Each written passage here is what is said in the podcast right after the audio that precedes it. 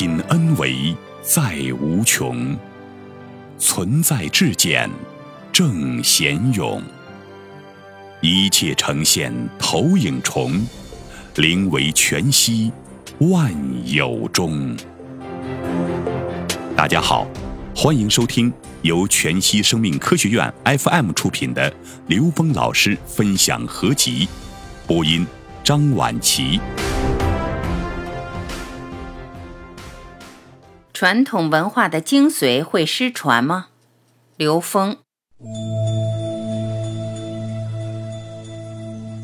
刘弘毅。关于是否要保留一部分传统文化的精华，我有时候觉得，在这个时代，很多好东西都被糟践了。例如瑜伽、辟谷、养生，不养可能还活得长久一点。你看国学，连跳大神的都说自己是国学。还有什么精华，我们现在敢拿出来？因此，我的观点是，宁可失传一部分，也不能眼看着这样的败家子儿来糟践它。反正我这辈子学的一部分东西，宁可让它失传。不知道刘峰老师是什么意见？刘峰，当我们按时间轴去看这个世间的事情时，它有一个延续性，我们会很在乎它的传承性。但是，当我们把时间看成变量、纵向去看它的时候，这个时间性就被打破了。它完全可以从高维每个当下投影到这个世间来。从一个文化的描述方式上，我们以为会失传。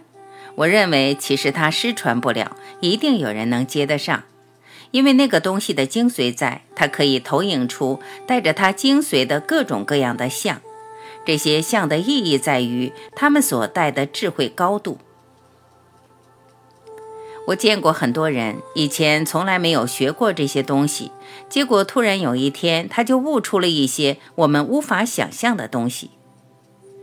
我见过一个老师，他带着学生用一种所谓引导的方式，让你放空自己以后张嘴就说，他逼着你说，你自己也不停了，哇哇哇说。然后就发现你内在的信息非常充分。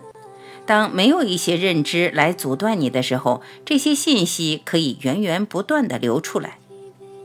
然后他又说了一句话：“下一遍，你听我给你起个头，道可道，非常道。”说完以后，学生就开始说《道德经》。他说的那个文字跟《道德经》不一样，但仔细想，内涵全一样。后来他说。色不异空，空不异色。说，学生又继续开始说：为什么我们说为往圣继绝学？其实这个继是下载，是把往圣呈现象的内容时的能量状态，在新的时空，在当下呈现出来。它有高度的时候，进入那个境界的时候，它内在具足圆满，任何一种表达形式都可以呈现。我们人类不同的宗教以一种逻辑体系，让这个有形的人和有形的文字传承下来了。但实际上，我可以跟大家说，这个世界每天都有人下载完整的系统，描述宇宙智慧的系统。问题是没法传承，为什么呢？因为在单一系统里面。在我们没有把所有系统去关联考虑的时候，单一系统本身会形成我们对宇宙整体认知的屏障。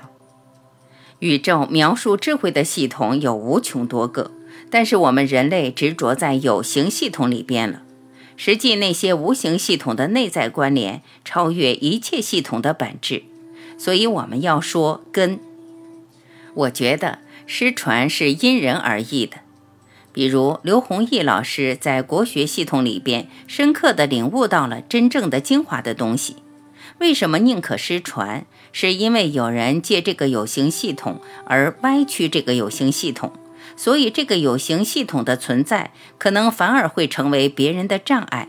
这个时候就是失传了。大家注意，这叫迷信。当我们对传统文化的一个有形系统部分不能深刻地理解其中之道，而只执着在它的术上的时候，这种术的失传不稀罕，没有关系，因为那都是雕虫小技。如果这个系统是通道的，它就不会失传。形式不重要，它会以一个新的形式呈现。这就是我们对道的信心，对这个宇宙真道的信心。因为大道会时时刻刻在每一个当下应时应运地呈现在我们的生命、生活、世间的环境和自然的各个点。所以，我觉得有些好东西的传承，如果是被歪曲的，被人的贪欲和功利心使用了，被用作包装了，这种东西是暂时的，道是不会失传的。